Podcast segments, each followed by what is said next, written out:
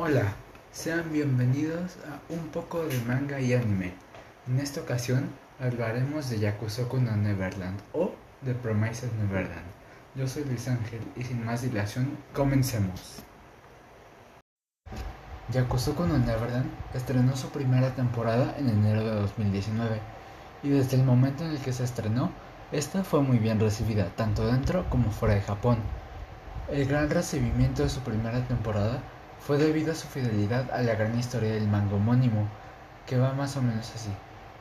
Los huérfanos del orfanato Gracefield, Emma, Ray y Norman, un día descubren que sus vidas no eran tan pacíficas y alegres como creían, y en realidad el orfanato oculta una oscura verdad.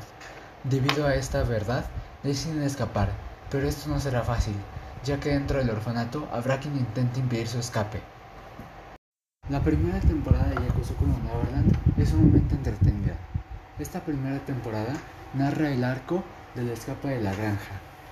Este arco cuenta con momentos de tensión y un misterio bien implementados. Su historia se siente original y aunque llega a caer en algunos clichés como el protagonista torpe o el personaje frío calculador, cada personaje tiene su toque único que le da un carisma especial.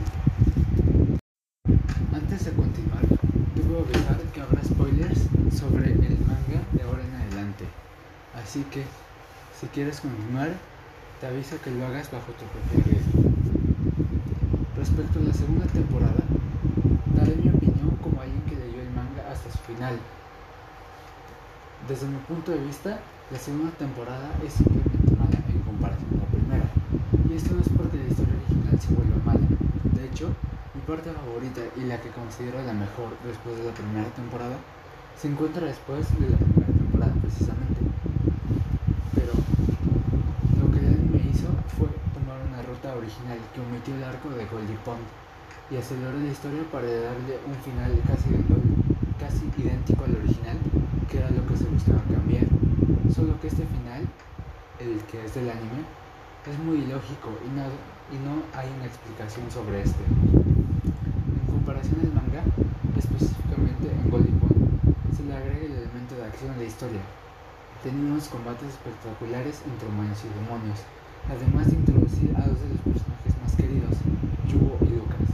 Además, tiene un final que se toma más tiempo para concluir la obra de una manera emotiva y sustentada.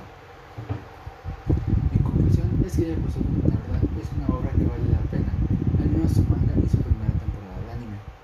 Anímate a darle una oportunidad a esta grandiosa serie y adéntrate en un mundo de misterios y acción. Yo soy Luis Ángel y nos vemos en la próxima.